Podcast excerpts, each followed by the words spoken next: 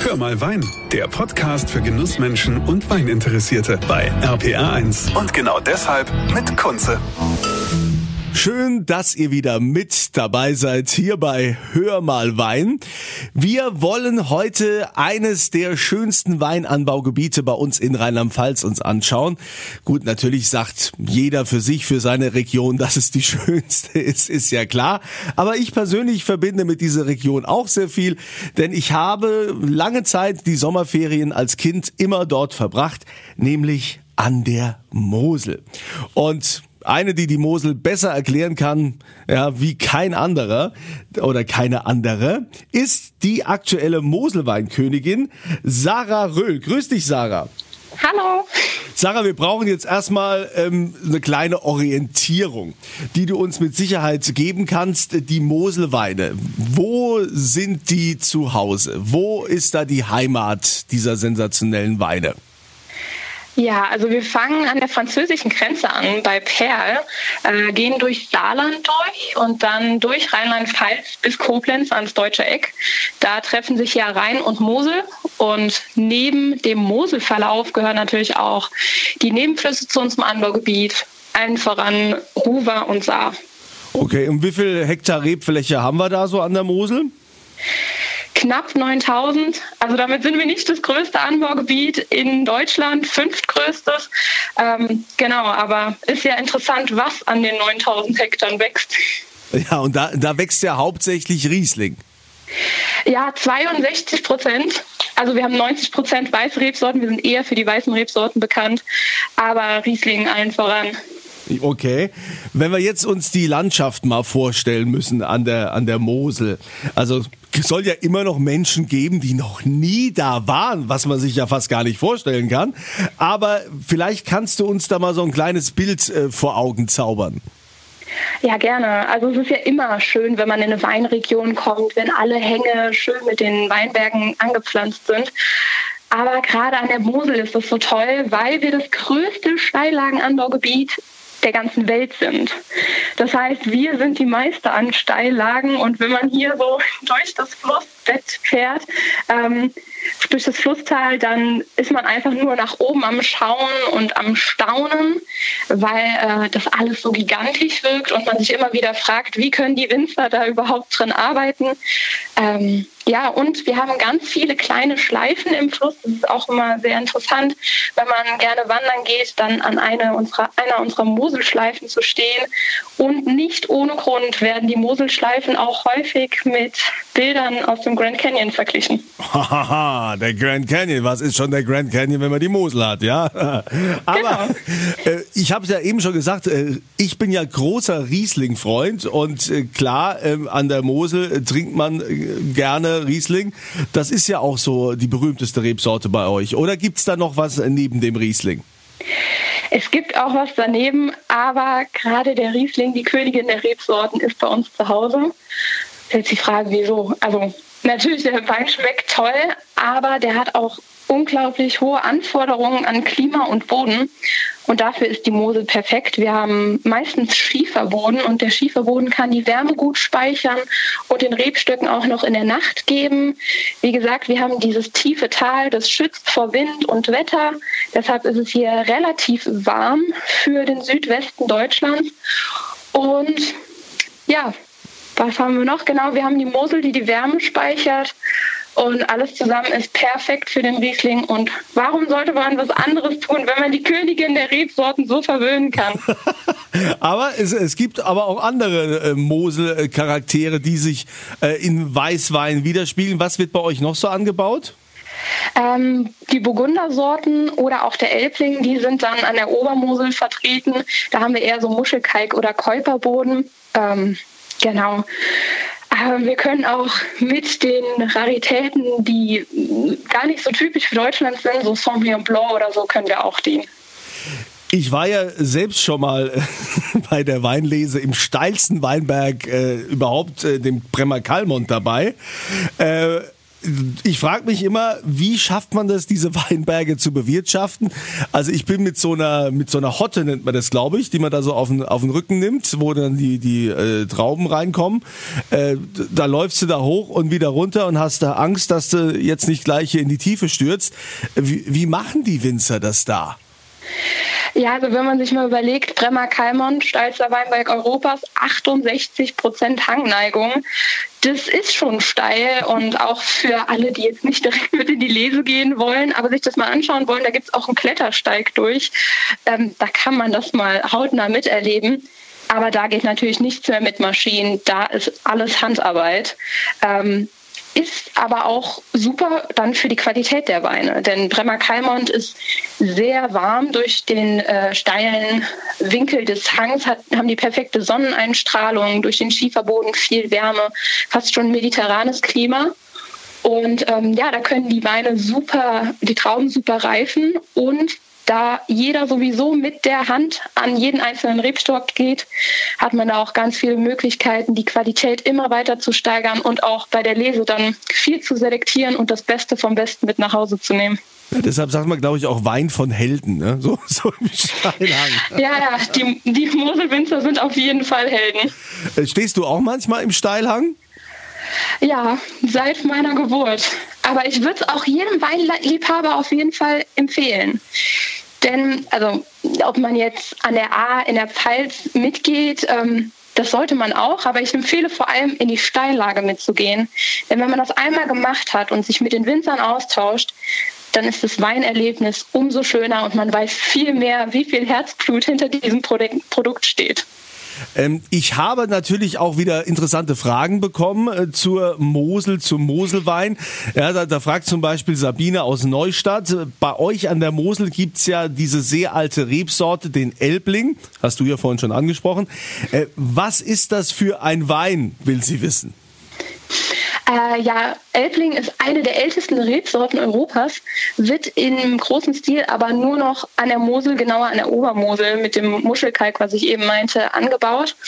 Und Elbling ist einfach ein super schöner, leichter, unkomplizierter Wein. Auch immer mal eine gute Alternative zum Riesling, weil er nicht so viel Säure hat, hat dafür aber auch so Sommerfrüchte ich will jetzt nicht damit sagen, dass er nur für den Sommer wäre, nee, auch für die kalten Jahreszeiten dann einfach super für einen Abend gemütlich mit Freunden zusammen.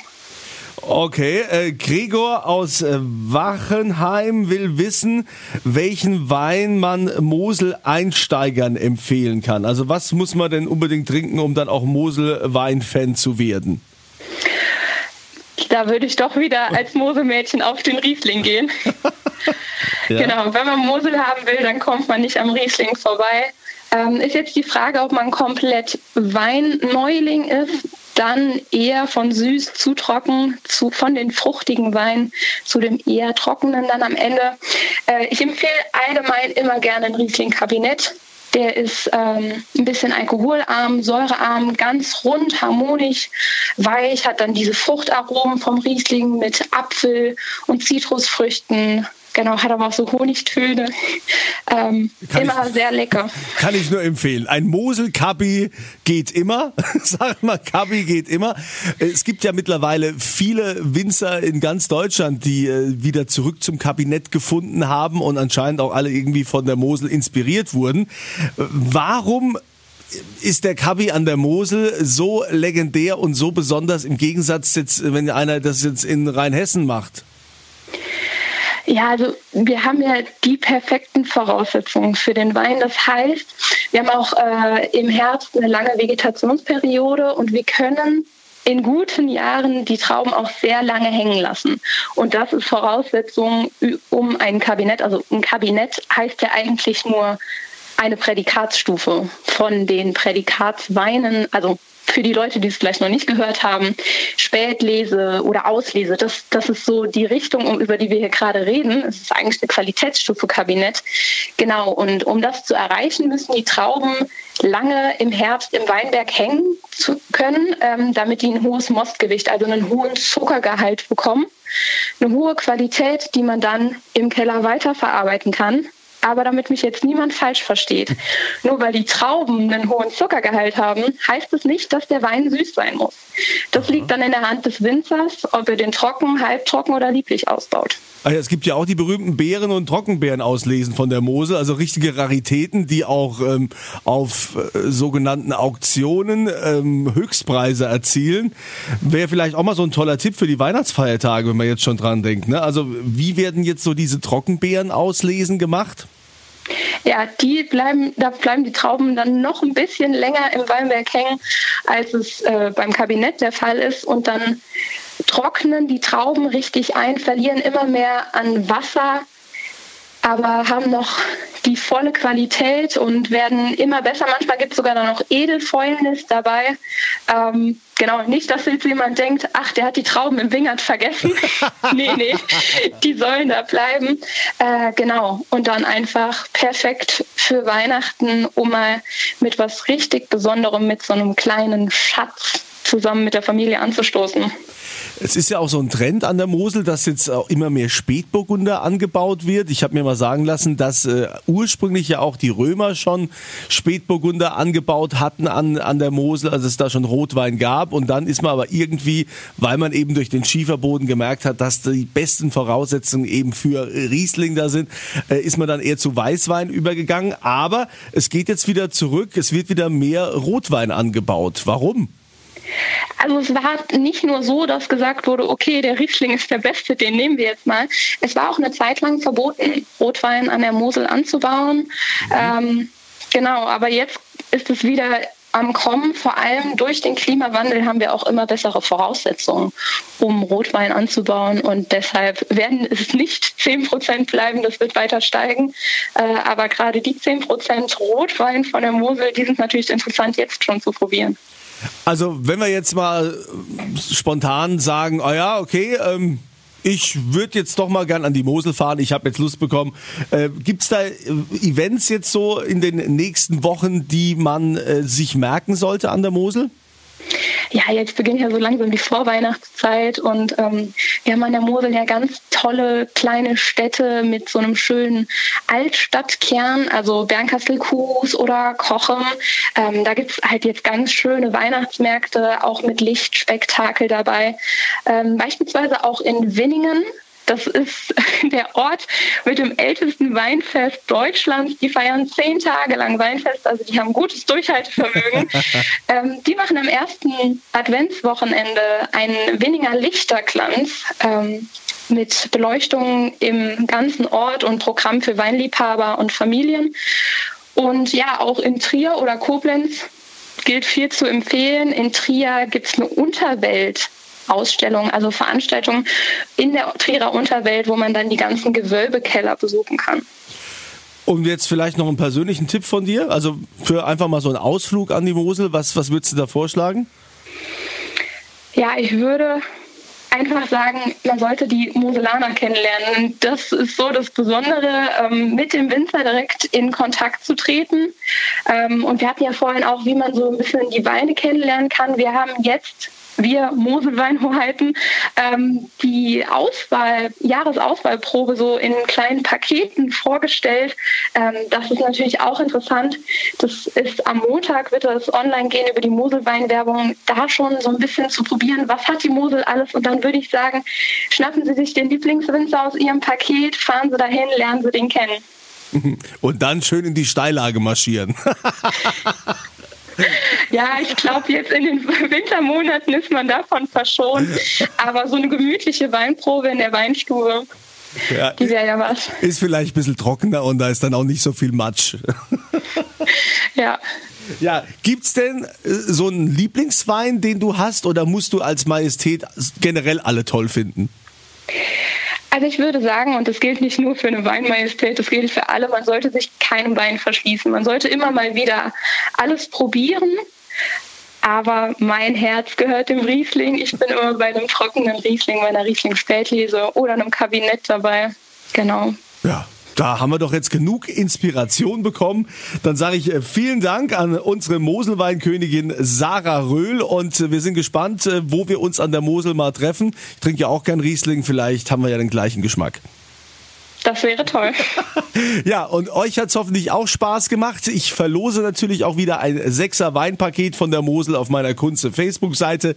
Wünsche euch jetzt eine schöne Woche und immer volle Gläser.